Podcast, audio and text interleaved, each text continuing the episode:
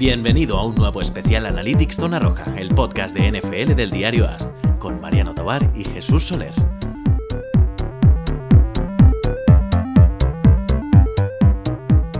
Muy buenas, señores. Aquí estamos en un nuevo programa de estos que tenemos cada 15 días que os gustan tanto. ¿eh? Un especial Analytics con Jesús Soler, en el que vamos a ver qué nos tiene preparado, con qué nos va a sorprender, ¿eh? qué, cintura nos va a romper con temas de running backs, de defensa de, o, o de muchas otras cuestiones. ¿Qué tal, Jesús? ¿Cómo estás? Hola, buenos días, buenas tardes o buenas noches, según escuches el podcast. Pues muy bien, muy contento que ha empezado ya la NFL, que llevamos ya dos semanas, que ya podemos empezar a, bueno, a tener ya más datos e ir mirando un poco qué está pasando las tendencias que ah, vamos viendo. Aviso, yo creo que no hace falta que lo diga, pero bueno, por si acaso, porque eh, si alguien quiere preguntarle cosas a Jesús Soler, quiere que trate algún tema específico de, temas de estadísticas y de analytics, pues que nos escriba un correo a, ya lo sabéis, a nfl y bueno, y, lo, tratamos y de, lo que propongáis, de, eso hablaremos. Y Más tarde o más temprano, porque a veces llevan su tiempo, pero los vamos a tratar seguro. Efectivamente. Y a partir de ahí, a ver, hoy te entro a saco con un tema que me tiene, me tiene boquiabierto. Vale. Y es, yo además creo que quieres hablar del tema, quieres hablar de, de Saquon Brackley. Y, es un buen día porque ya han sentado Eli Manning y, los, los Giants han cambiado de, de quarterback. Pero lo que me ha sorprendido muchísimo en los dos primeros partidos es la cantidad de intentos de pase de Eli Manning, bueno, que no debe ser sorprendente porque es una tendencia habitual en su carrera, y lo poco que han usado a Saquon Barkley. Realmente le han usado poco en proporción. O sea, es un equipo eh, eminentemente pasador. Si lo normalmente lo que se busca en los equipos, que de esto me tienes que, buscar temas para el futuro, de si es verdad que ahora se sigue equilibrando pase o carrera o la, carrera está convirtiéndose en marginal. Entonces, te iba a preguntar por Saquon Barkley y su eficacia, que sé que lo tenías en la cabeza, entre otras cosas porque pienso que parte de la falta de eficacia es que le tiene, y yo tengo la sensación de que está infrautilizado. Pues eh, primero la segunda respuesta, no los, los, balances de carrera y pase, es verdad que es una, estamos en una liga que tiende mucho más al pase, eh, pero los balances siempre se acaban equilibrando porque cuando un equipo va ganando, entonces utiliza la carrera para mantener el reloj. Y por tanto, algo que ya hemos dicho aquí varias veces, ¿eh? pero por tanto, cuando miras el final, sí que ves que más o menos se está equilibrando, ¿no? De hecho, eh, estas dos últimas semanas he ido viendo varias, varias publicaciones, ¿no? Que comentan los equipos que hacen más de 100 yardas corriendo en un partido, ganan, tienen una, proporción de ganar los partidos mucho mayor. Y eso es una especie de correlación inversa, eso está mal, no es que eh, ganan porque corren, sino corren porque ganan y entonces eh, los balances se, se, equilibran. Entonces has de mirar, lo que has de mirar es el balance pase-carrera en las partes del juego donde, donde no está decidido aún, donde no va ganando claramente un equipo. Es decir, en, cuando hay una probabilidad de ganar entre un 25 y un 75%, entonces ahí sí que puedes ver pues los balances reales. Y evidentemente sí que tenemos tendencias de ganar pase. Seguramente en una relación 60-40. Evidentemente cada equipo tiene sus ratios y hay equipos que son más corredores, pero en general tenemos más, más, más pase para carrera que carrera. Y esto creo que con los años va a ir, va a ir en aumento. ¿eh? Yo creo que podremos llegar a, ratios de 80-20 perfectamente. Pero espera, vamos a ver, eh, te corto. Es que este es un, es un discurso que me has hecho ya varias veces. O sea, este, este tema lo, has tratado varias veces. Los equipos que han corrido mucho no es que hayan corrido mucho para ganar, sino que han corrido mucho porque iban ganando. Entonces, vamos a ver, esto tiene que estar soportado en estadísticas. O sea, tú tienes analizado y, tienes claro que los equipos eh, usan la carrera básicamente en el último cuarto cuando van ganando. Porque yo sí que tengo la sensación de que hay muchos equipos que basan su juego mucho en la carrera y que reparten la carrera durante todo el partido. No que empiecen a correr solo. o sea, cuando uno está intentando controlar el reloj, eh, primero que normalmente no le suelen salir drives tan largos porque se convierte en muy obvia la carrera. Entonces yo no tengo tan claro esa correlación. Me imagino que tú lo tienes claro por algún tipo de estadística.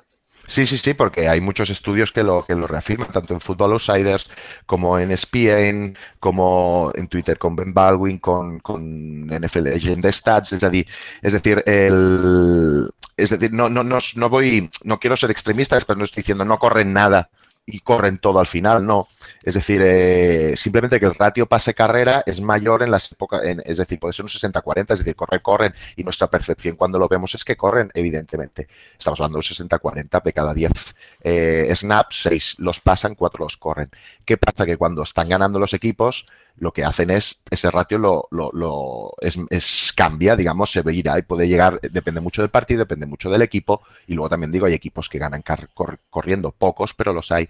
Entonces, lo que hace es bajar, eh, cuando llegas a ya estás ganando, lo que haces es bajar la ratio de pase, a lo mejor te vas a un 40-45 de pase y luego un 60-65 de carrera. Entonces corres mal, entonces inflas las yardas, ¿no?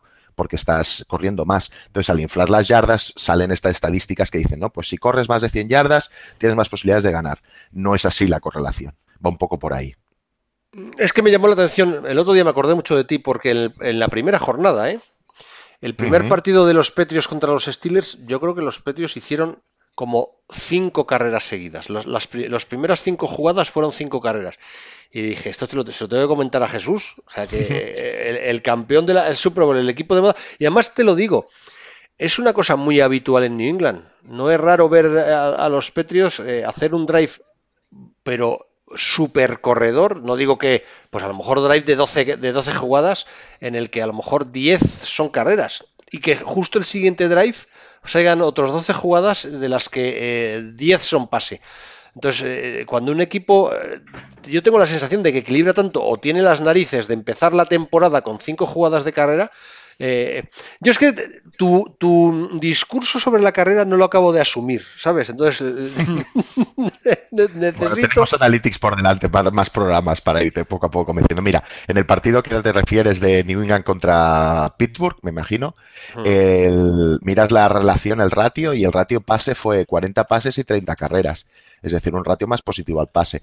Eh, luego, claro, hay micro, micro drives donde a lo mejor se corre más y tienes cinco o seis carreras que tenemos. Lo que pasa es que a veces cuando estamos mirando un partido tenemos un cierto sesgo y si vemos mucho, por ejemplo, cinco carreras seguidas, nos quedamos con ese dato o esa, o esa visión que hemos tenido y creemos que eso, y tenemos la sensación a lo mejor, pero luego coges los, los, los valores reales y, pasó más que corrió. Y en primeros y segundos downs estuvo más equilibrado, hizo 29 pases y 27 carreras. Entonces, eh, es decir, fue en los downs tardíos, sobre todo en terceros, donde se pasó más, que es lo lógico cuando te queda un tercer down largo. Pero que más o menos fue un partido muy equilibrado. En, cambio, con Pittsburgh sí que es exagerado. Es decir, en Pittsburgh creo que hizo 50, no creo no, hizo 54 pases y 12 carreras. Pero New England siempre suele ser más equilibrado que lo, que nos parece. Sí, mira. Eso siempre eh, un pelín más al pase. Esta semana, que, a ver, contra Miami no se puede valorar nada porque en realidad es un entrenamiento con árbitros, o sea que no tiene ningún yo, yo casi me, me si hablando con colegas, era como me niego a hablar de Miami, si ellos no quieren jugar, es como no voy a mirar nada de Miami. Claro, pero es que estos tipos, eh, vamos, New England esta semana eh, pasó 28 veces, Tom Brady 28 intentos de pase y creo que son, eh, espera que estoy sumando, eh, ya no sé sumar, 31, 45 de carrera. No, o no, 30, 35 de carrera, 28-35, o sea que corrieron mucho más. Yo sí he tenido la sensación de que, de que los Petrios equilibran muchísimo el pase y la carrera. Ya te digo que el partido contra los Delfines no es muy significativo, pero eh, siempre he tenido eso. Eh, ves estadísticas, claro, puedes decirme lo mismo. Claro, Mariano, es que New England normalmente llega al último cuarto ganando de calle y entonces en el último cuarto corre muchísimo. Bueno, pues sí, ya no me refiero a último solo último cuarto, ¿eh? Es decir, en por ejemplo en el porque lo tengo reciente el partido de los Vikings que ganó Atlanta, que ganó Atlanta, que, que fue un resultado bastante abultado, ¿no? Y lo ganaron básicamente jugando a la carrera con Dalvin Cook. Eh, lo ganaron jugando la carrera, pero en verdad se pusieron pronto, por varias jugadas clave de la defensa y un big play creo que fue, eh, se pusieron pronto delante del marcador. Y entonces a partir de ahí empezaron a administrar corriendo, a correr mucho más. No es necesariamente que sea en el cuarto cuarto, es cuando tienes una ventaja más o menos solvente, comienzas a usar mucho más la carrera. Y puede ser eso desde el primer cuarto, que es el caso, por ejemplo, que pasó con, con que básicamente creo que Cousins no llegó ni a 10 pases, o creo que hizo 10 pases. Claro, lo que pasa es que... exagerado pero fue porque también se, eh, eh, y luego ya esta semana contra los contra los Packers no se repitió. Normal, porque creo que se encontraron con dos, creo que fue una jugada muy buena de, la defensa que los dejó en una muy buena posición y luego, entonces ya con 14-0, pues ya empiezas a jugar más con la carrera para controlar más el reloj, para administrar esa ventaja y luego vas consiguiendo, ¿eh? pero que, que no es necesariamente está acotado en el cuarto cuarto, sino que un buen inicio puede ya condicionarte todo el partido y entonces ya usar más la carrera. Pero está siendo bajo el mismo concepto, ¿eh? como ya voy ganando bien, la utilizo. Yo es que creo, yo en el caso de los Vikings lo matizaría. O sea, yo creo que corren porque darle el balón a Cushing es jugar con fuego. Entonces no, no, tienes... En, el primer partido, en el segundo partido se demostró que Cousins está en un nivel. Creo que fue, bueno, no creo, no, fue el peor partido de su carrera. Sus cepas son, fueron lamentables y, bueno, y también se vio es que fue, es que está a un nivel muy, muy bajo. Eh, muy malo. Pero como se aficionan a los Vikings, tampoco me quiero calentar. No, no, es que. Pierdo de, ser un mal kicker y me transformo en Jesús y cuando hablo a veces de, de Cousins. Sí, ah, oye, además, mira, llevamos 10 minutos y no he dicho lo más importante, que a Jesús le podéis seguir en la cuenta de Twitter, eh, arroba un mal kicker. Mm, importante. O sea que porque ahí es donde él hace, eh, hace unos hilos con explicaciones bastante profundas de temas de estadística, que la verdad es que lo, es lo más interesante, eh, más que este podcast. O sea que los hilos de. Porque además los hilos no son solo de él, son, sois un equipo, ¿no? Sois tres personas, ¿no? Los que Sí, somos eh, Emilio Pecharromán y Alex Romero, que junto a mí, pues vamos haciendo, vamos haciendo pues todos los trabajos más de investigación profundo, más de divulgación, etcétera, etcétera. O sea que ya sabéis que tenéis que seguirle en la cuenta de Twitter un malkicker, porque tenéis web, tenéis más sitios donde poder. No, web aún no tenemos, estamos trabajándola, estamos trabajando una web. Lo que pasa que bueno, todo lleva su tiempo. Eh, no deja de ser una cosa que, hacemos un poco por, un poco no, por, por, amor al arte, al fútbol americano, y entonces vamos, vamos con ritmo. Intentamos también que las cosas cuando salgan salgan bien, lo más trabajadas posibles, entonces poco a poco, pero pero ya la colaboración también de que ha empezado la NFL es bastante difícil, ¿no? Como, como tienes que estar muy centrado en el ahora y cuesta un poco el pensar un poco en el más allá, ¿no? Pero bueno, eh, estamos en ello. Mira, volviendo un, poco al caso de los Vikings. Me estabas diciendo en el primer partido, efectivamente, fue súper desequilibrado hacia el juego de carrera. En este partido se pusieron en el primer cuarto 21-0.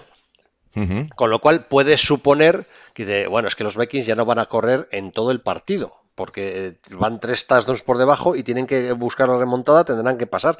Bueno, pues al final la proporción pase-carrera fue 32 pases, 27 carreras. O sea que hay una diferencia de, 5. Y te voy a decir la verdad, si eh, esta es una opinión deportiva, ya no estamos hablando de estadísticas, los Vikings no remontan, porque cuando estaba en el drive decisivo del partido, eh, Dalvin Cook atravesándose el campo con una tranquilidad pasmosa, porque estaban jugando muy bien, tanto línea como... O sea, el ataque de los Vikings eh, basado en la carrera estaba jugando muy bien. Llegan a la zona roja y le dan el, balón a Cushing y Cousin empieza a hacer el ridículo. O sea, pero el ridículo, ah, en concreto hay un pase interceptado que es para agarrarle y sacarle a la banda, quitarle el uniforme y decirle no vuelvas. Pero propio del mejor, del mejor peor Winston fue el, fue, el, pase. Eh, eh, fue inexplicable un poco, ¿eh? es decir, y luego, es decir, esto es eh, es un, ya digo, eh, aunque digamos que el pase es más efectivo, digamos tal, hay ratios, es decir, estamos en ratios de 60-40, por tanto, no anulamos de todo el pase, porque si no el balance del juego también se rompería. O sea, el, ratio es 60-40, que es importante, o sea, que no es una diferencia 80-20, no, es un 60-40, mm. y tengo clarísimo que en el caso de Cousins, Dalvin Cook, es 40-60 o, 20-80. Sí, ahora no lo tengo aquí, pero sí que, sí que, sí que en el primer partido fue así, fue una burrada, en el segundo se equilibró más, pasa que el eh, bueno, el, problema fue la ejecución de, de, Cousins, que, fue evidentemente quien se cargó el partido. Sí que es cierto que la línea de los Vikings tienen un cierto problemilla en la protección de pase. Eh, no acaban, igual que en, que en, la, que en carrera la línea se está mostrando súper eficiente junto a Dalvin Cook, en, el pase fallan un poco. Y eso juntado a que, a que Cousins está, es que está haciendo pases impropios de, un jugador de su experiencia y, de lo, y del tanto por ciento de cap que se lleva. Entonces esa intercepción era para, bueno, y en primero y gol además, es que era absolutamente innecesario arriesgar ahí. Eh, no, no tiene ningún sentido. Y ya eso no se puede explicar con números o con no números, eso ya es evidente y se ve que, se cruzó, se le cruzó los cables. Es que lo que te iba a decir es que eh, como todo, esto es un análisis, eh, claro, es un 60-40 en la globalidad de la NFL. o sea, tú para hacer unas estadísticas de que el, pase es más eficiente que la carrera en un 60-40, sumas a los 32 equipos.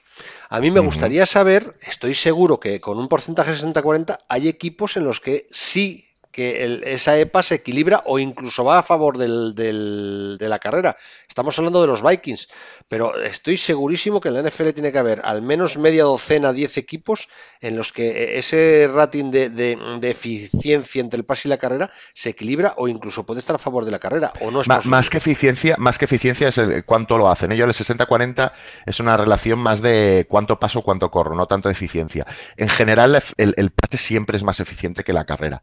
Lo que pasa que tú puedes tener una carrera, tú puedes tener una carrera muy consistente y entonces que consigas sepas pequeños, ¿vale? En rendimiento, pero positivos, y entonces vas tirando porque tu pase puede ser peor. Y ahí se pueden igualar mucho más. Pero en general, y casi en todos los equipos, pasar es, eh, tiene una eficiencia mayor que, que correr. Hay equipos que se basan mucho en la carrera, hay equipos también, por ejemplo, podemos hablar de Baltimore, de Baltimore que, que utiliza mucho la Lamar Jackson y las carreras de quarterback sí que son muy eficientes, mucho más que una carrera de un running back. Y, entonces ahí sacan mucho rendimiento. También hay que decir que Baltimore también ahora está pasando bastante más y está pasando bien. Contra rivales aún que dices, bueno, falta verles contra algún rival de entidad, pero la verdad es que pintan muy bien. Mm, bueno, el, origen de toda esta conversación que llevamos ya 15 era Saquon Barkley. Era Saquon Barkley.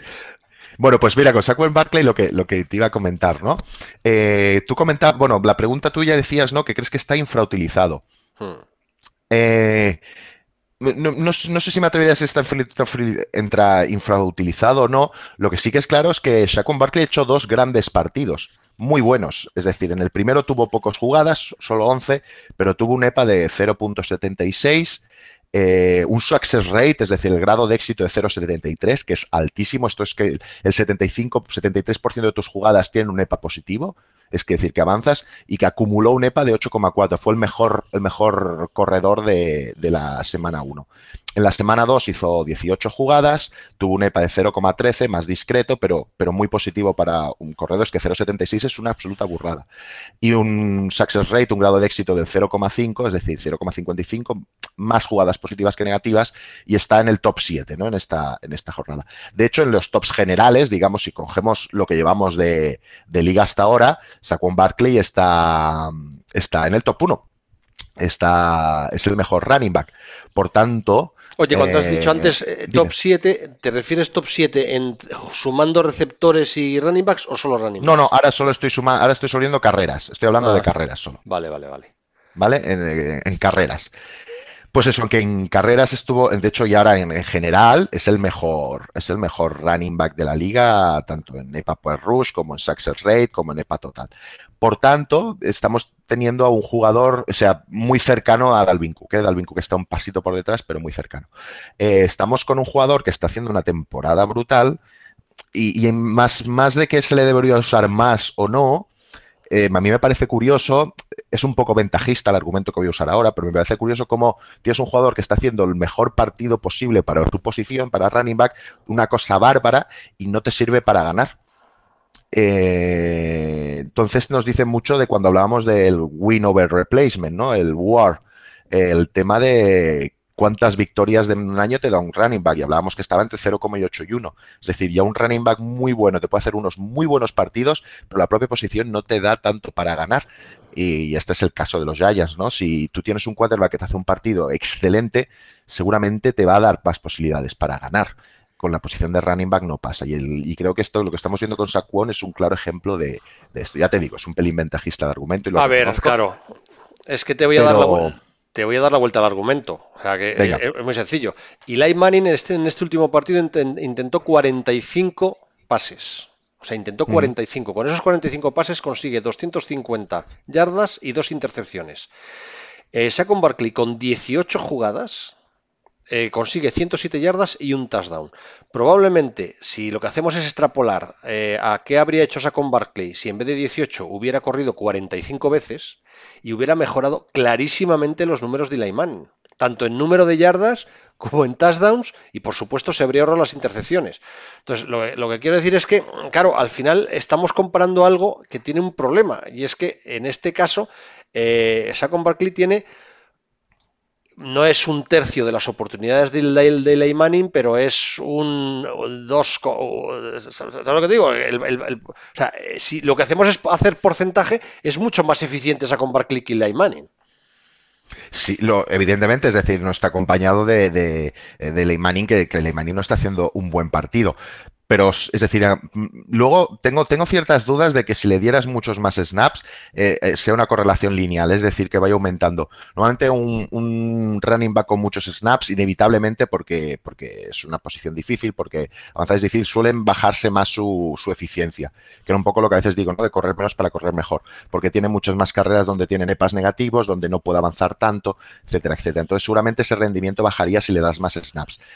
Y, claro, es decir, pero eh, en el caso aquí es que, aun haciéndose, necesita que estar mucho más acompañado, necesita que el Manning, eh, el Manning juegue mucho mejor, sus receptores jueguen mucho mejor, para que eso tenga valor. Es decir, que el valor de, lo que ha hecho Saquon Barkley, que es enorme en su posición, luego no se refleja en un valor que de verdad tenga un impacto muy grande en el equipo porque necesita que el otro funcione. Claro, Entonces, cosa, cosa que al revés no tiene por qué pasar. Es decir, muchas veces, pues tener una running back que te haga unos sepas normalitos y, nada del otro mundo, y si funciona el quarterback, funciona el juego de pase, funciona la defensa, eh, ganan sin ningún problema, no necesitan el otro. El running back es, lo que hablamos, es una posición un poco menos importante de lo que, de lo que siempre hemos pensado. Y creo que iremos viendo más cosas así. Evidentemente, habrá partidos puntuales, hay equipos que sí que es así, es decir, hablamos siempre de macro, luego mirando a nivel micro nos encontraremos diferentes casuísticas. A ver, eh, está claro que mi argumento es falso porque un running back no puede correr 45 carreras en un partido. Bueno, puede hacerlo, pero según acaba el partido... cuatro, durará cuatro partidos. Claro, le, mandan al hospital. O sea que las 18 carreras de Saquon Barkley están dentro de la lógica, en mi caso, o en mi, en mi, opinión, creo que es bajo. O sea, yo creo que Saquon Barkley es un jugador de, entre 20 y 25 balones por partido. O sea, tengo es la, sensación que tengo. Pero también te digo una cosa, independientemente de cualquier estadística, un, si tú tienes un running back que te hace una media de 5,9 yardas por intento, te consigue más de, 107 yardas en un, eh, en un, partido y te mete un touchdown, eso ahora mismo lo firman el 100% de los equipos de la NFL. O sea, es el running back. ya te he dicho. Sí, sí, Saco en Barkley está siendo el mejor running back. No hay ninguna duda está siendo el mejor running back y siempre, es decir, por mucho que sea una posición más que o sea, no, que tiene su importancia, pero nosotros la ponemos un poco más relativiza, la relativizamos un poco más, eh, sí, sigue siendo mejor tener a los mejores en cualquier posición del campo. Por tanto, está claro, es decir, en Chacon Barkley está haciendo una temporada muy buena. Ahora, ¿Para qué le vale? Bueno, pero la está haciendo. El año, igual que el año pasado, ¿no? Igual que el año pasado tenía unos sepas muy bajos, muy pobres, de 0,03, bastante, sí, bastante mediocres. Eh, este año no, este año está haciendo una muy buena temporada, está siendo muy eficiente, está siendo usado de forma muy eficiente. Oye, tenemos un partido que me acordé también de ti. Jaguars Texans. Eh, los Jaguars, bueno, pues en realidad están casi arrastrándose durante tres cuartos, resucitan en el último cuarto y en el último segundo, conversión de dos una conversión de dos, podían haber ido a por el empate, pero escucharon nuestro programa, escucharon a Jesús Soler, le dieron el balón a Fournet, que en realidad, pues lo que no tenían que haber hecho era dar el balón al running back si hubieran escuchado a Jesús Soler, y, y Fournet hace el, yo creo que hace una, una, carrera espantosa, no por nada, o sea que en realidad la defensa defendió bien, pero él se quedó a pulgadas y esas pulgadas fueron de verdad eh, un segundo impulso que él no dio, ni extendió brazos, ni demás. Eh, eh, yo creo que está viendo además más conversiones de dos puntos. En, las dos semanas que, llevamos, ¿qué puedes contarnos de las conversiones de dos? ¿Qué sensación te ha producido? Y sobre todo en, temas de estadística. En general, vamos a poner contexto, ese es un tema súper interesante. Em, tú para... Vamos a poner un ejemplo, ¿vale? pongamos una situación donde todos son, todo el mundo se juega en las conversiones de dos, en cualquier touchdown, ¿vale? Las conversiones de dos, evidentemente, te dan dos puntos. Para superar los puntos que te darían si hicieras todo el rato extra points, tienes que hacer, tienes que convertir más o menos la mitad de tus dos puntos conversions. Hasta ahí vamos, ¿no? Como dan dos puntos, si hago la mitad, es como si tuviera un punto en, cada, en cada touchdown. Entonces, eh, más o menos, ya entrando en estadística, para que, para que mm, el chupo y conversion sea eficiente, es decir, sea, decidamos hacer muchos más, tendríamos que superar un 40, tenemos que ser, tendría que ser exitoso en más de un 47,5%. ¿Vale? A partir de ahí ya ganamos más puntos yendo siempre a por los dos puntos, ¿vale? Que nos encontramos en 2018, de acuerdo, la probabilidad de convertir un chupo y conversión era del 60%. Es decir, bastante más que ese 47,5 que necesitamos para que sea más rentable que hacer el extra point. Por tanto, a nivel estadístico, pero esto es macro, nos dice que si fuéramos a por todos los point conversions, encontraríamos, sacaríamos de media 1,2 puntos en cada touchdown, por tanto sería mejor.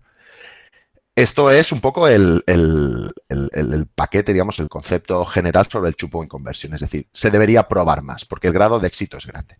En la situación de Doug Marrón, ahora vamos a, esto es lo general, ¿vale? Pero ahora vamos a lo micro. Me encantó, ¿eh? Me encantó que vayas al chupo en conversión, porque si tienes un 60% de posibilidades de, de, hacerlo, tienes un 60% de posibilidades de ganar. Por tanto, son más de las que tienes yéndote a, al overtime, que es casi una lotería, que es muy difícil y demás. Por tanto, la decisión fue muy buena. Ahora, ¿qué mandas a hacer? Es decir, también en Analytics, algo que hemos comentado, nos dice cuando estás cerca de la end zone o con yardajes cortos, lo más recomendable es usar al running back, es decir, es darle el balón y, que, y que anote. Pero has de ver tú en tu partido también, en tu nivel micro, qué ha hecho tus jugadores, ¿no? Entonces, si pones a mirarte, Fournette había tenido un EPA por carrera de menos 0,46, ¿vale? Y un grado de éxito de 0,11, es decir, solo un 11% de sus jugadas habían tenido durante el partido un EPA positivo, es decir, algo tremendamente bajo. Por tanto, en tu jugada en el que te vas a jugar el, la victoria, quizá no debes darle el balón al jugador que peor rendimiento o al tipo de jugada que peor rendimiento te ha dado durante el partido. Aunque, las, aunque, a nivel macro te digan es mejor correr en estas situaciones. Tú has de ver hacer una probabilidad condicionada, ¿no? La probabilidad de acertar es mayor de un 60, pero mi probabilidad de correr ah, y acertar miro cuando, cuánto tiene, ¿no? Entonces, eh, lo mejor en este caso, yo creo que había sido un pase a Chark, porque Chark llevaba un success rate de 0,6, que es muy alto, al wide receiver. Entonces, eh, eso hubiera sido, creo, un play call más, más inteligente en función a los datos que tenías durante el partido. Dárselo a Fournette fue, fue un error. Jugársela estuvo bien. A mí me parece fantástico que te la juegues porque tienes más posibilidades de ganar. Es frustrante a veces porque dices, bueno, claro, si pierdes, pues pierdes, ¿no? Pero, pero has tenido más posibilidades, te las de jugar ahí. Yo, a ver, parto de una base y es que Fournette me parece que ya definitivamente es un jugador que ha quedado muy por debajo de lo que se esperaba. O sea, Fournette cuando fue elegido en el draft, todos contábamos con él como un running back de hacer época. Fournette no es un running back de hacer época ni de lejos. O sea, es más, Fournette cuando acabe su contrato rookie ya veremos dónde acaba. O sea que porque no, ha cumplido en absoluto expectativas. ¿eh? En general con los running backs suele pasar. Yo ya en este último año he escuchado ya cuatro o cinco running backs que son talentos generacionales. Y es como no puede haber cinco talentos generacionales. talentos generacionales hay uno cada 15, 10 años. No puede haber cinco cada año, pero con running backs suele pasar mucho. No, este será un talento generacional. No, este será un talento generacional. Eh, estamos teniendo talentos generacionales por encima de nuestras posibilidades. No, a ver, yo... La gente no etiqueta mucho y bueno... Yo, yo estoy... especialmente. No sé, no tengo tan claro esto. Y, el, otro día más lo hablaba en el podcast, no esta semana, la semana pasada. Lo hablaba con, Rafa Cervera. Y, yo te digo lo, que yo, lo que yo pienso. Sí, mm, claro. En, en los últimos 20, 25 años ha habido puntualmente running backs que han marcado diferencias de una forma pasmosa. Mm, quizá los dos ejemplos más claros hayan sido Peterson y, Tomlinson. O sea, son dos running backs que en su momento eran algo más que un running back. Han sido jugadores totales. A ver, Peterson ha sido más running back que otra cosa, pero ha sido un running back con una eficiencia bestial, o al menos yo eso es lo que creo. A lo mejor tú ahora me dices que no, pero, pero vamos, Peterson ha sido un, eh, un jugador para la historia. Pero Tomlinson ha sido eh, le pasó un poco lo mismo en, toda su etapa, en la primera, bueno, lo que es la primera década del siglo en los Chargers. Pero nos estamos encontrando en un momento hoy en día en que tenemos en la liga cinco Tomlinsons. O sea, tenemos, eh, eh, hay, pues McCaffrey, tienes a, a Elliot, tienes a, ¿cómo se llama? El chico de los Saints. Em, eh, yo cuando grabo por las mañanas estoy medio empanado. Pero hay cinco, hay cuatro o cinco running backs, Camara, hay cuatro o cinco running backs que, son más, más, más de lo que suele ser un running back. yo pienso que estamos viviendo una etapa dorada de los running backs, de verdad que lo creo, ¿eh? porque eh, nos estamos encontrando con muchos jugadores totales. Y luego eh, hay muchos running backs muy eficientes. A ver, eficientes, tú me vas a decir, no, no los hay la sensación que da es que lo que pasa es que suelen ser carreras muy cortas. Estamos encontrándonos con running backs de dos, tres años eh, que, que, que, explotan muy bien esos dos o tres años. Yo creo que sí que es una etapa, eh, creo que sí que es una época dorada de running backs y creo que sí que está viendo más running backs buenos de los que ha habido probablemente en todo el siglo XX. Ahora, si te remontas al, siglo, a, la última década del siglo pasado, sí que había probablemente ese mismo porcentaje de running backs que llamaban la atención, ¿no? Pero yo creo que hay un resurgir de la, de la posición que eh, hasta hace tres años, durante los primeros 15 años de la, del siglo XXI, te digo, Tomlinson, a ver, si hacemos lista nos salen más nombres, pero no ha sido tan llamativo, ¿no? El, yo creo, primero, como yo solo tengo datos hasta 2009, no, no puedo analizar las eficiencias anteriores a esos años. El, yo, cuando hemos hablado alguna vez aquí de la reemplazabilidad de los, de los running backs, mucha gente a veces se lo toma como algo que, hablamos en negativo, ¿no? Como un poco de desprecio. Y yo creo que es al revés, es decir, lo que tenemos ahora es que puedes sustituir running backs porque todos son en general muy buenos. Es decir, creo que la posición está a un nivel de excelencia grande. Más es decir, son cosas diferentes más allá que el pase o la carrera, el pase sea más eficiente que la carrera, más allá. En la posición, si nos ponemos a hablar de running backs, todos son muy buenos y salen camadas muy buenas siempre. Y por eso siempre hablamos de, bueno, si se le va un super top, vas a encontrar un top o un notable llegando a top, porque todos son muy buenos y rinden muy bien en general en su posición. Y esto es un debate aparte del, del que, insisto en eso, del que el pase sea más eficiente que la carrera o lo importante que es la posición en relación a las otras. Pero si solo hablando de running backs, son muy buenos. En eso estoy de acuerdo contigo.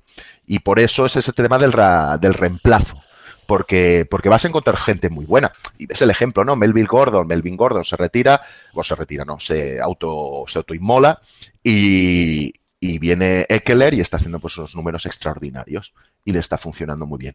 Es decir, son todos muy buenos en general y es y, y, luego si además le sumas esta nueva posición, ¿no? Que se está como creando de como el caso sobre todo de Camara y McCaffrey, ¿no? Que ya son receptores que cada vez van a más eh, como un back receiver, ¿no? Sería la, palabra. Y, estos jugadores, pues claro, están sumando una nueva dimensión a los running backs está evolucionando la posición hacia otro lugar. Ya, no, no, sí, al final el discurso está claro. O sea que, eh, oye, hemos hablado de las conversiones de dos. Me ha sorprendido una cosa. Has dicho que el porcentaje es 47,5. Sí, porque no se meten todos los extra points. Ah, amigo, vale, claro, porque decía, será 50%, efectivamente. 50 si metes todos los extra points, pero como no se meten todos, se meten casi todos, se quedan un 47,5. Sí, eh, ahora mismo menos Vinatieri, que jo, lleva una racha, pobre hombre. Ahora, eh, ahora sí es que, los kickers, eh, ¿verdad? hay kickers más solventes y sólidos, pero de un año a otro varían mucho y tienen bajas y tienen momentos malos. Por ejemplo, los Vikings echaron a, a Carlson y ahora está jugando súper bien y ahora los Vikings, pues el otro día Dan Bailey les falló un extra point y un, field goal, ¿no? Eh, es, difícil acertar, lo que no tienes que hacer ahí es neurotizarte demasiado, que es lo que creo que tanto Bears como Vikings están haciendo. Con los kickers ha de ser más relativo, es decir, vale que lo eches, pero no vas a encontrar el que te va a meter siempre y, o va a ser, vas, a encontrar bastante de chiripa. Por tanto, no te neurotices, si te falla un rato, manténlo, porque va a volver a esos rendimientos buenos, ¿no? Que tiene un kick en general, que todos suelen ser bastante buenos. Oye, hemos hablado del intento de conversión de dos de los del Jaguars Texans. Em, ¿Qué más decisiones clave ha, habido en estas dos semanas que te han llamado la atención en clave Analytics? Mira, eh, sobre todo, sobre todo una que me, encantó y esta la publicó también eh, Pro Football Focus, que es la de, vamos a poner en contexto en la jornada en la jornada 1. Eh, nos vamos al partido de los Eagles, ¿de acuerdo? Los Eagles contra los Redskins, donde los Eagles están perdiendo de 13, están en su cuarta y una en el minuto 13-3, en el minuto 13 del tercer cuarto. ¿vale? Es decir, en su yarda 34. Yarda 34 de Filadelfia, pierde de 13, 4 y 1, quedan 13 minutos del tercer cuarto, ¿de acuerdo? Es decir, estamos aún pronto en el partido. Lo lógico allí hubiera sido hacer un punt. Si haces un punt, la probabilidad de ganar se te quedaría en un 19%. Si vas a por el 4 y 1 y no lo conviertes, tu probabilidad de ganar bajaba un 14%. Y si, vas a y si vas a jugarte el 4 y 1 y lo conviertes, tu probabilidad de ganar sube un 29%. Es decir, de hacer un punto que te quedaba en un 19, te sube 10 puntos a un 29. Es decir, entras en el partido. Entonces, un entrenador, pues, iba a decir cobarde, pero no, un entrenador conservador, pues a lo mejor decide hacer un punt y bueno, ya iremos viendo. Pero su probabilidad se quedaba allí. Pues Doc Peterson decidió que no, decidió jugársela y le salió bien. Y pasó entonces de una probabilidad de un 19 a una probabilidad de un 29 de victoria, que luego, más adelante, eh, con, otras decisiones y jugadas, les llevó a la victoria. Esa fue la decisión total y muy basada. Y, y más que valiente, yo creo que fue una decisión inteligente, porque si tienes en juego, tienes en mente todas estas probabilidades, dices, ostras, pues es que gano mucho si lo convierto, ¿eh? y no pierdo tanto si no lo convierto. Por tanto, eh, hay que ir por ahí. Esa decisión fue muy buena. Hubo, no me acuerdo exactamente de cuál, pero los Colts creo que sí que han tenido también un par de decisiones de, atrevidas de, entrenador que les han salido bastante bien. Lo que pasa es que te lo tenía que haber avisado antes para que las miraras. Claro, claro, para mirar. Sí, sé más o menos cuáles que me hablas, pero no las tengo ahí como marcadas. Claro. Eh, ¿Alguna más que te haya llamado la atención? Sí, la de esta, esta era más obligada, pero era la de Dan Quinn en el otro día Atlanta eh, contra Eagles precisamente, que era en el cuarto cuarto, minuto 2, cuarto y 3, en su propia 46 y, y pierden de 3. Evidentemente ahí, ahí te la juegas, pero es que eh, lo importante aquí es ver los cambios de probabilidad, ¿no? Si ahí se hubiera jugado el punt, hubiera tenido una probabilidad de ganar de un 23, pero si se la jugaba y lo convertía, ¿vale? Y pasaba, conseguía el 4 y 3, conseguía el primer down, su probabilidad subía un 43, es decir, subía 20 puntos era, era necesario jugársela y fue, bueno, fue valiente. Ayer así que estás en el cuarto cuarto, quedan dos minutos y es una decisión más en caliente que sí que es más probable que la hagas jugártela, ¿no? Aunque sea un cuarto y tres, que es un cuarto largo. Bueno, semi largo. Eh, pero la hizo, la hizo y también le salió bien y subió de un 23% de probabilidad de ganar a un 43% de probabilidad de ganar. Es decir, puso su equipo en la onda que al final eh, acabó ganando. Yo viendo ese partido, o viendo el partido de los Lions contra los Chargers, o viendo el partido de los Seahawks contra los Steelers, lo pensaba, digo, ¿cómo puede alguien hacer análisis de esto en, clave eso, analytics? Porque eh, fueron partidos marcados por errores raros, por decisiones raras, por situaciones raras. Eh, digo, qué difícil debe ser eh, poner números a todo esto que está pasando aquí. O sea, tú ves, el, tú ves el partido de los Chargers contra los Lions, acaba el partido y te piden una definición del partido y dices caos. Sí, pero, sí. Eh, pero, pero probablemente. El Atlanta, el Atlanta Eagles también fue un poco así, ¿eh? un poco loco. Fue sí, sí, por eso. Sí, pasaron de todo. Pasó, fue muy divertido, pero pasó de todo. Era, era poco. Sí, pues bueno, para eso ya las matemáticas, un poco para poner orden dentro de todo ese caos, ¿no? Porque eh, llegas a conclusiones, y la te digo, a mí el partido de los Seahawks contra los Steelers fue igual. O sea, tocaba el partido y la misma definición, caos. Y además creo que luego falsea la realidad. O sea, a mí me parece que los Seahawks fueron en realidad bastante superiores a los Steelers. Lo que pasa es que los, el partido se, se, decidió o estuvo cerrado básicamente por, por, errores puntuales en situaciones absurdas. Que yo eh, siempre le he pensado que uno de los secretos de New England es que esas cosas a ellos no les pasan. O les pasan muy poquito. ¿eh? que al final, además, el día que les pasan te acuerdas toda la vida. O sea, que ellos pierden una Super, una Super Bowl contra los, eh, los Eagles cuando ya estaba eh, Tom Brady en el drive de la victoria, aunque fuera por detrás, que todos estábamos sentados remangándonos diciendo me voy a una cerveza a por una cerveza mientras metes este touchdown. O sea que son cosas que tú has visto. Bueno, y de repente le hacen un sack con fumble y dices, concho, esto en England no le pasa nunca. ¿eh? Y entonces te acuerdas, te acuerdas y ya dices, un día a New England le pasó esto. Cuando normalmente hablas de cualquier otro equipo y dices todas las semanas a este equipo le pasa esto. ¿eh? Entonces, es que siempre lo decimos, en New England juega come aparte y la disciplina que tienen estas cosas en el pequeño detalle, ¿no? Es, Bill Belichick como los entrena, eh, obsesionado por todo pequeño detalle, por cómo se ha de comportar cada jugador, eh, estas las cuida mucho y esa y muchas veces esa es la diferencia entre ganar un partido, ¿no? Claro. Ese pequeño detalle, ¿no? para mí es el secreto. Para mí el secreto de New England es ese, ¿eh? básica. O sea, a ver, tiene muchos secretos, pero el, su principal secreto es que no comete errores que los demás equipos cometen. Los fundamentos los tiene tremendamente trabajados, es decir, tanto fundamentos básicos de, del juego, de, cada posición, como los fundamentos de la dinámica del juego. Los tiene muy bien asentados e insiste mucho. Y entonces a partir de ahí, pues ya construye, ¿no? Y entonces, claro, cuando tienes los fundamentos tan claros a nivel técnico, ¿no? Como, también durante las jugadas, lo que puedes hacer, lo que no puedes hacer. Es decir, si un, si un defensive back intercepta un balón, eh, sabe perfectamente si tiene que correr o no tiene que correr, es decir, estas cosas las tiene muy trabajadas, o tiene que sentarse, es decir, eh, rodilla, tirarse al suelo y, ya interceptado y ya está, ¿no? O retornar o no. Eh, estas cosas las tienen siempre muy trabajadas. Sí, mira, el, caso que pasó en el partido de los Saints de la primera jornada o en el partido de esta última jornada, creo que fue el de los el de Chicago, ese último pase que el defensa toca al jugador, eh, pues que si hubiera esperado un segundo, pues se habría acabado el partido y habrían ganado. Por tocar un segundo antes, y estoy seguro que eso en un partido de New England no pasa. Y dices tú, pero si son los mismos jugadores con la misma intensidad, con la misma... Yo creo que ahí sí que hay un aviso de la defensa de no toquéis a nadie hasta que tal. ¿eh? Y creo que eso solo pasa en ese equipo. Y como la cague, y como la cague saber quién es el valiente que se va al banquillo a mirar la cara a Belichi, que es que tienes ahí al lado y dices, hostia, es que, claro. El... Eh, eh, claro, es que es otro que te iba a decir, es que a mí eso me llama la atención. Tú ves que en un partido un running back de New England hace un fumble y según vuelve a la banda, Belichick no le da una patada en el culo porque, porque hay cámaras que lo grabarían, pero le sienta y no le saca más en el partido. Y tú ves la jugada, y a lo mejor es una jugada en la que el fumble es un, es un éxito claro del defensa que, que ha metido una mano increíble. Bueno, pues la reacción de Belichick es de castigo. Si tú ves ese castigo dices, hay algo que a mí se me escapa. Si Belichick castiga a un tipo, ante algo que yo viendo las cámaras me parece imposible de evitar, es que sí que se podía haber evitado. Tiene que haber algún fundamento técnico para que este que, eh, haya fallado para que este señor haya cometido ese fumble. Y eso es muy de, muy de Belichick, ¿eh? Como tenga un running back que hace fumbles, se libra de él a la mínima. O sea, Peterson no podría haber jugado con, con Belichick. entonces, nada. Eh, entonces, me llama la atención porque es que muchas veces que ves partidos y además lo lees en la crónica que lees de, quien sea.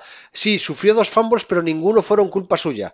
Ah, estoy seguro que, cualquier fumble al final acaba siendo culpa del jugador que lo ha recibido, por mucho que parezca que está agarrando el balón con los dos brazos y lo lleva pegado al ombligo. ¿eh? Pero bueno. Mm, sí, Sí, el, hay jugadores que en general son más propensos a hacer fumbles o no por su, por su idiosincrasia, por su forma de, trabajar y sí, es, tal cual. Pero bueno. Y, a los Vikings le costaron prácticamente no, una Super Bowl, o sea, no llegar a la Super Bowl. Sí, pero a ver, me estoy yendo del tema estadística. La, pregunta original que yo te decía es, a ver, en las primeras semanas este tipo de caos es, suele, ser habitual todos los años. Ah, he, dicho tres partidos, probablemente habría más partidos caóticos, pero vamos, esos tres, en concreto el partido de Atlanta, el partido de los Seahawks y el partido, eh, hemos dicho un tercero más, fueron completamente caóticos. Eh, ¿Cómo puedes de ahí sacar estadísticas reales? O sea, tú las jugadas en las que pasan estos casos, eh, ¿las eliminas? ¿Las quitas del, de la ecuación? no, no, no, no, no, no eliminamos ninguna jugada. Es decir, son pases por partes del juego. Es decir, es evidente que cuando ya tienes todo el 2019 hecho, tienes muchas más jugadas, puedes ver un poco lo que pasa. Eh, las tendencias que estamos viendo ahora, por ejemplo, jugadores que hacen bien, son, tenemos pocas muestras, ¿no? A filo, son solo dos partidos. Eso no nos impide hablar, igual que nos impide a cualquier analista o tertuliano de la NFL hablar de lo que está viendo, ¿no? Es decir, en estadística podemos hacer. Y estas jugadas, por mucho caóticas que sean, están, están en las cuentas como tal. No va a ser una jugada, ¿eh? O dos jugadas el resto pues ves viendo tendencias y puedes, puedes ir analizando. Y en el partido también puedes ir viendo cosas, ¿no? Es decir, estas decisiones, yo esta decisión, por ejemplo, de Doug Peterson de ir a por el cuarto y uno, estoy seguro que, está, que estas probabilidades las tenía en mente. No en ese momento, pero seguramente eh, es uno de los equipos que más apuesta, estas jugadas las sabe lo que tiene que hacer.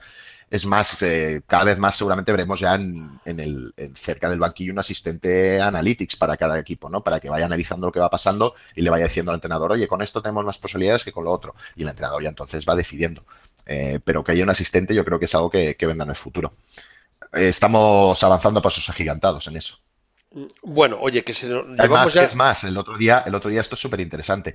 Eh, ayer justo Brian Burr de ESPN explicó, bueno, comentó un dato en el cual decía, eh, hablaba del Beckham, exactamente no me acuerdo el dato, el precio del Beckham eh, tiene una eficiencia de X eficiencia cuando juega contra una cover 3 y tal contra una cover 2 en el partido que, hubo en que tuvieron, ¿no? Entonces explicaba esto que creéis que lo estamos sacando rollo a mano de las coberturas, pues resulta que no.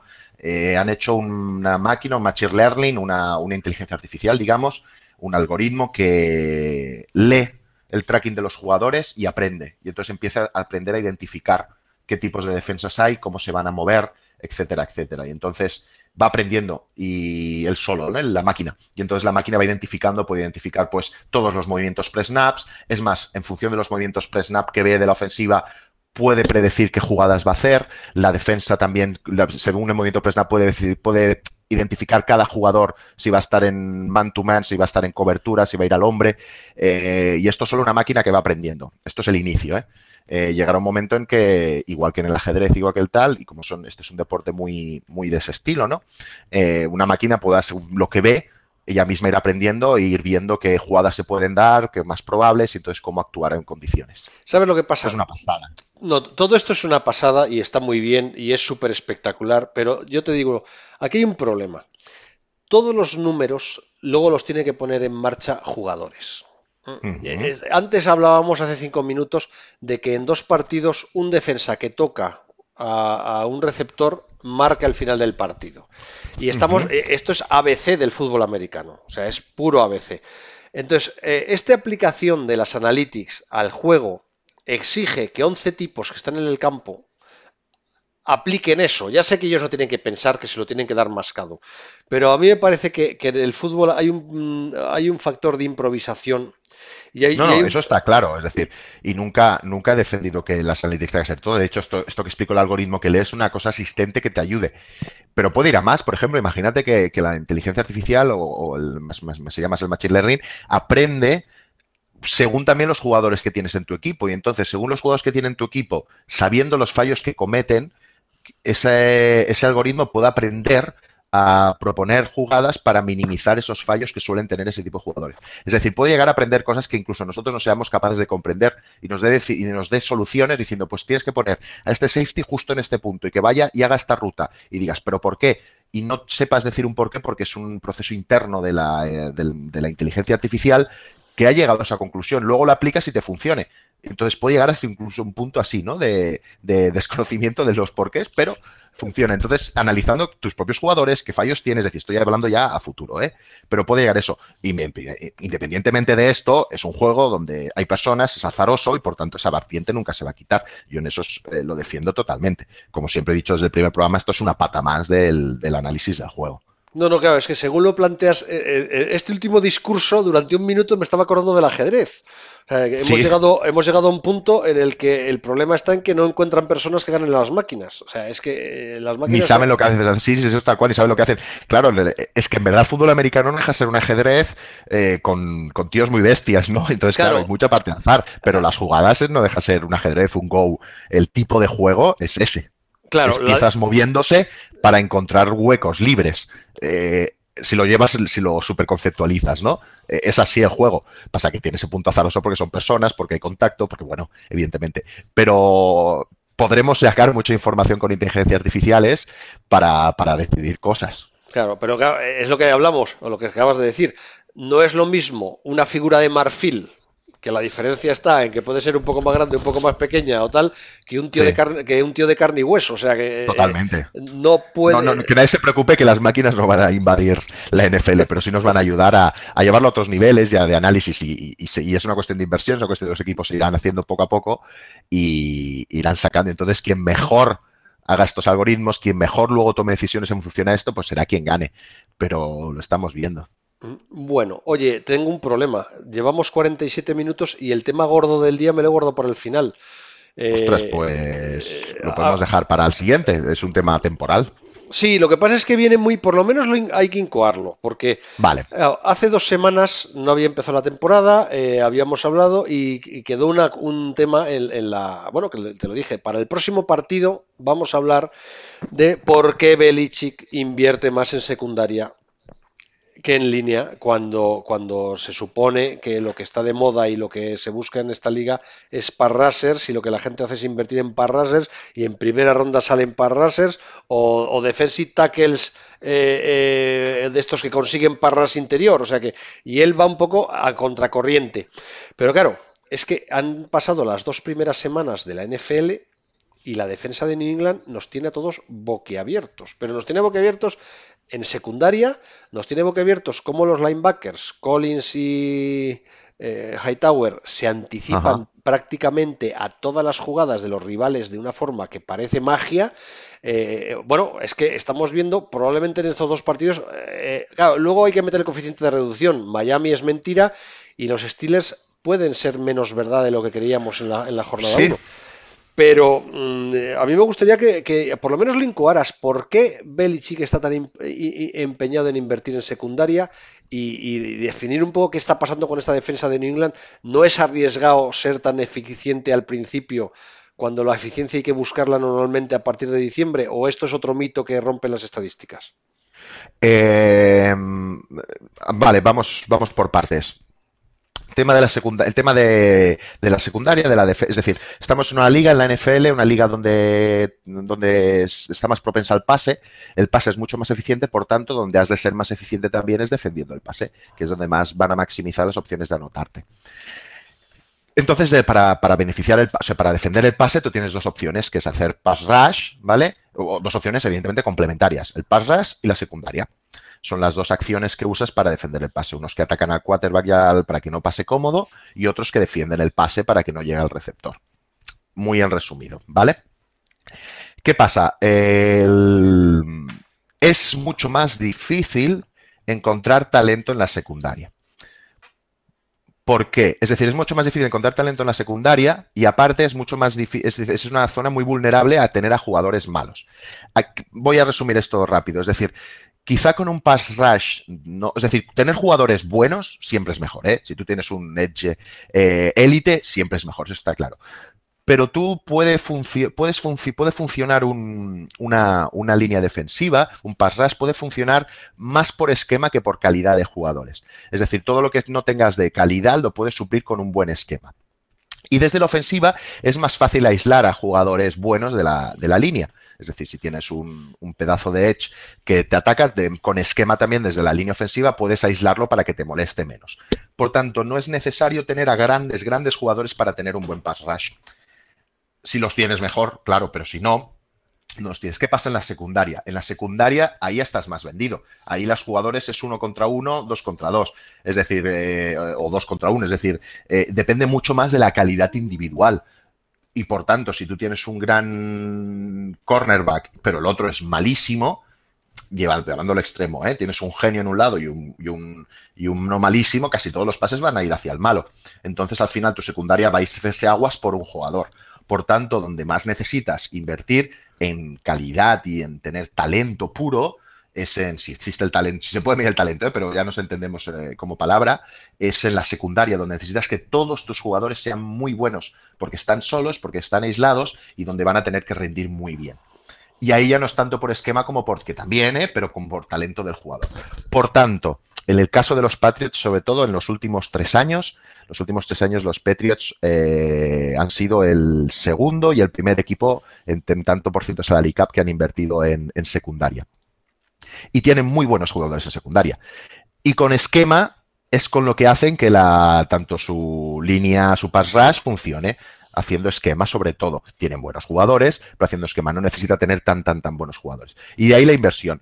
En draft, por ejemplo, si miras a los Patriots, tampoco, más o menos han invertido casi lo mismo en pass rush que en secundaria. Pero es que en el draft siempre es un poco lotería. Y es difícil, lo mejor que puedes hacer, y es lo que hace ya Patriots mucho y lo hace siempre, lo de bajar, conseguir picks, es decir, es eh, comprar más boletos de lotería. Y entonces tú en secundaria sí que necesitas pues pillar muchos. Cuanto más puedas pillar, mejor. Eh, no hace falta que pilles al mejor cornerback. Eh, deja, baja abajo, se hace un trade down. Si puedes pillar dos cornerbacks, mejor. Porque tendrás más probabilidades de que uno de ellos te funcione. En el pass rush sí que es cierto, por ejemplo, que si tienes un pass rusher élite que te encuentras en el draft, tienes, es bastante, son bastante identificables y son bastante probables que funcionen. Entonces, también si tienes la oportunidad, está bien ¿eh? tenerlo. Pero creo que es un poco la tendencia que, vemos y es un poco la tendencia de, este caso. Sí, no, eh, lo que estás diciendo al final se complementa un poco. Tú siempre dices, bueno, que es un mantra que, lo dices tú y lo dice mucha gente, eh, la calidad de una línea ofensiva la marca su peor jugador. A ver, eso yo, siempre pienso que hay que matizarlo, ¿eh? O sea, si tú al peor jugador le pones a, los dos lados dos jugadores muy buenos. Eh, sí, se te va, sí, sí, sí. Eh, se, va, se va a compensar un poco. Se va a compensar, pero bueno. Eh, en secundaria, yo creo que lo has dicho antes y, pasa un poco lo mismo. O sea, la, calidad de tu secundaria va a depender de cuál sea tu peor jugador. Eso se ve muchísimo en playoffs, que ya empiezan a jugar los equipos, los buenos de verdad, ya hilan muy fino. Y en cuanto hay un cornerback que se ve que tiene problemas con un receptor, o un cornerback que está un poco tocado, o, o hay, es que te das cuenta que automáticamente todo el ataque se vuelca en ese cornerback y van a por él sin parar. O sea, eh, es que además sin ningún tipo de complejo. Dice, no, pero están jugando siempre a lo mismo. Sí, es que juegan siempre a lo mismo porque ahí, está el, ahí está el agujero. Si con esquema acabas, acabas aislando y sigue siendo un man to man, un match to match con, entre el, wide receiver que siempre está ganando al cornerback y con tu esquema consigues que se, ofensivamente siempre acabe ahí, ya puedes pasar 100 veces, da igual que seas predecible, pero si consigues aislarlo y que siempre sea un uno contra uno, pues va a acabar ganando el, el wide receiver si es más bueno, claro. Entonces, efectivamente, en New England llama la atención eso. Uno, desde hace mucho tiempo tú miras sus tres, sus tres receptores, digo, eh, sus tres cornerbacks titulares, eh, incluyo también al del slot, y sus dos safeties... Sí, eso ya hemos de olvidarnos, eh, o sea, cada vez más las formaciones nickel y beam, es decir, vamos, un linebacker menos y un, cornerback de slot. Ya, de hecho, ya hay muchos libros o muchos tal, ya directamente ya ponen así los equipos. Claro. Entonces, eh, tú miras los cinco jugadores de secundaria de New England y los cinco son jugadores de muchísima calidad. Es, un tema que llama la atención en New England. Más de lo normal. Segundo, ellos suelen estar siempre haciendo cornerbacks que la mayor parte no acaban triunfando y acaban eh, yendo a otros equipos, pero los tienen siempre en la nevera y en formación durante un par de años eh, o tres y, a partir de ahí ya o les dan más juego, hablo de cornerbacks y safeties, o los traspasan. Es tal cual, y es tal cual porque, eh, bueno, es como hacer como una especie de cantera de, esa posición. Es tu posición más importante, sabes que encontrar talento es muy difícil, apostar una carta o a dos es arriesgado porque te pueden salir o no, y dices, bueno, pues entonces voy a apostar a muchas cartas, voy a intentar en el draft pillar un montón de secundaria y fichando gente secundaria, los voy formando y ostras, si tengo a 10, 15 por ahí y me salen 3 de mucha calidad o 4 como tiene ahora, pues ya está. Entonces, eh, apostar por conseguir muchos picks de secundaria es, interesante. Mm, entonces llama mucha atención, esa inversión permanente en secundaria, tenga éxito o no. A lo que dices, hacer cantera es la palabra. Eh, luego llama mucha atención los relevos eh, en la línea, a que eh, normalmente no tengo jugadores de la misma calidad que el resto de los equipos, eso lo compenso con un permanente relevo en función de la jugada del down. de esquema de esquema, casi, es decir, relevo de personas y de esquema. Entonces eso, eso puedes montar un gran pass rush solo con esquema, sorprendiendo desde ahí. Sí, y la tercera clave para mí, ¿eh? Sin quitar, perdón, pero sin quitar que si tienes un, un pass rusher élite, siempre te mejor, eso está claro. Es decir, si lo tienes, úsalo, claro. Lógicamente, y además era lo que pasaba el año pasado, que ahora lo han traspasado, pero era él y Hightower eran los dos únicos jugadores que estaban prácticamente en todos los snaps. ¿eh? Eh, en cuanto él no está, cambia el y, ya entran también ahí en relevos. Y es la tercera clave. Ellos, eh, New England, siempre ha buscado, además, esto sin que siempre ha sido en la, época Belichick, un, un linebacker y si a ser posible dos, muy polifacéticos. Sea, capaces de hacer muchas cosas muy diferentes. Y bueno, es el caso de ahora de, de, Hightower Collins, pero es que es lo que, lo que, lo que ha tenido siempre. Y con ese formato mm, han llegado a, bueno pues a donde han llegado y, también llama la atención si le sumas además y si le sumas además por ejemplo eh, un dato curioso es que eh, eh, los Patriots son el tercer equipo que más gasta en running backs pero a diferencia de los otros, los gasta en muchos running backs. Es decir, tiene cinco running backs por ahí y entonces eh, les paga poco, pero les paga a todos, porque son de más o menos un nivel medio, y entonces eh, los usa. Entonces, si uno no le funciona, no le funciona, pues fuera, entre otro. Entonces, tiene ese punto de, como el running back también es una posición que, hablamos, ¿no? Que es desplazable, ¿qué tal? Aplica exactamente eso con los running backs. Eh, en cambio, los otros que están en el ranking 2 y en el 1 es para sobre todo un solo running back, que puede ser pues, con Zeke Elliott, con Todd Garley, que, se gastan solo el dinero en un running back. En el momento que les falla se quedan tirados. Eh, esto no le pasa a los Patriots. Sí, claro. Mira, lo de Todd Garley es, ha sido un drama. Pero vamos, vamos a ver hacia, hacia dónde van los Rams porque están sobreviviendo muy bien sin él. Pero, Ah, ves, es que el, sí, justo el otro, justo antes de, entrar en el podcast contigo, estaba mirando eh, los top 10 de los R, de los de los running backs y Brown es el cuarto. Mira, Fíjate. Es que, es que lo que hablamos cuando, cuando hablamos de reemplazabilidad no es manía nada, es decir, ostras, que luego te viene alguien y evidentemente un súper, súper talento siempre tiene un punto más, pero joder, es que llega alguien, perdón, he dicho joder, llega alguien que, te soluciona también la papeleta si tienes un buen esquema. Sí, sí, sí. Oye, llevamos casi una hora, nos queda un minuto para llegar a la hora. La verdad es que hemos ventilado un poco rápido lo de New England. Yo creo que lo, habías estudiado desde más puntos de vista. ¿Qué hacemos? Lo... Sí, lo trabajamos la siguiente semana o la otra, o sea, el siguiente programa le damos, sí, porque ahí hay mucha tela que cortar. Vale, pues Hemos hecho una especie de previa. Quedamos emplazados y el próximo día, en vez de hacerlo en, el último, lo, hago, eh, saco el tema Empezamos con él. Eh, o empezamos con él. Porque es que no quiero cerrar el programa sin una cosa que ya es clásica, que es la, estadística de la semana. Eh, y, mm, sí. Y además, esta posiblemente es una de mis estadísticas favoritas y espero que la gente la empiece a usar mucho. Eh, en este ya está el hilo hecho, hicimos un hilo en un Malkike donde explicábamos que es el CPOE, que es el Completion Over, eh, over Expected. Es básicamente el tanto por ciento, de, esto es una estadística de un quarterback, y es el tanto por ciento de pases completos que hace por encima de los que serían esperados. ¿Vale? Y voy a explicarme. Y es una estadística que es brutal y que nos define muy bien, nos dice muchas cosas del quarterback y nos define muy bien su precisión imaginar que yo hago un pase, ¿vale? Un pase fácil, un pase como quarterback a, mi derecha, ¿vale? A mi derecha justo aquí un check down, un pase muy fácil, que tiene un 80 y pico por ciento de posibilidades de ser completado porque durante toda la historia de todos los quarterbacks, eh, de los datos que tenemos, ese pase se suele completar en un 80% de probabilidades. Es como decir la media de completar ese pase, ¿vale? Y entonces, eh, pues yo hago el pase y lo puedo completar, ¿vale? Pero tiene esa probabilidad de ser completado. Si yo durante todo un partido cojo todos los pases que ha hecho el quarterback y puedo buscar un número que es cuál sería el completado esperado, ¿vale? Jugando con todas las medias de todos los quarterbacks, de todos los datos que tenemos. Y entonces te sale un número, ¿vale? Que puede ser un 70% o un 60%. Y entonces ese 60% sería, según los pases que has hecho, ¿dónde se cuenta? Y, perdona, ¿eh? ¿Cuánto, ¿Qué se cuenta en esto de probabilidad de completarlo? Se cuenta, por ejemplo, eh, cuánto distancia ha conseguido el running, el, wide receiver respecto a su defensor, cuánto de cerca está la presión al quarterback, es decir, cuenta muchos factores, ¿vale? Esto lo podemos ver, es una estadística, la podemos ver en NFL Gen Stats, y entonces en función de todos esos parámetros te dice, vale, este pase se completa en un 70% de las veces con esta situación, ¿eh? donde el, wide receiver está un metro eh, separado del cornerback, el, pass rusher más cercano está un metro del quarterback, y entonces junto a eso, con estas condiciones y esta distancia del pase, en un 60% de las veces este pase se completaría. Si cogemos eso con todos los pases de un partido, nos dice, vale, pues este quarterback debería haber completado un 70% de los pases en todo el partido y miras de verdad cuántos pases ha completado, el tanto por ciento completos. Si está por encima de los esperados, significa que el quarterback ha completado más de los que sería normal, por tanto ha tenido una actuación muy buena en temas de precisión. Si está por debajo, eh, eh, significa que, ostras, tenía que cumplir un 70% y en vez de hecho un 65%. Está 5 puntos por debajo de lo que sería esperable de haber completado este quarterback.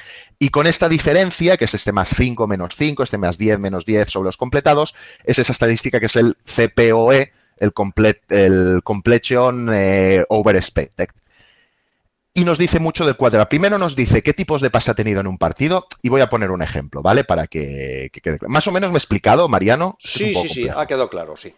¿Vale? Por ejemplo, eh, Dak Prescott, ¿vale? Dak Prescott ahora es el mejor quarterback que mm, en tema de CPOE y también en casi en tema de, EPA, ¿eh? Ahora el tema de cuánto hay que pagar a Dak Prescott, el debate, que mira que le hemos dado este verano, ahora ha cambiado un poco, ¿eh?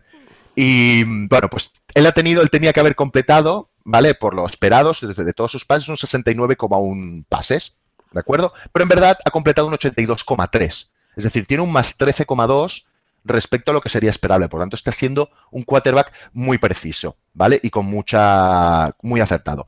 Otro ejemplo totalmente al azar: Aaron Rodgers.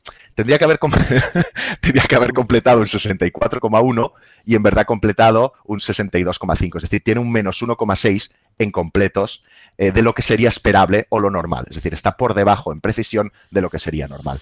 Pero también nos dice más cosas. Por ejemplo, si tú ese tanto por ciento de, pases que se deberían completar o esperados, por ejemplo, si tienes un 70%, significa que te has tenido pases relativamente fáciles, porque un 70% se completarían. Pero si tienes un 60 o 61, significa que has tenido pases más difíciles de completar. Es decir, también nos habla del esquema y del sistema y de cómo se juegan esos pases.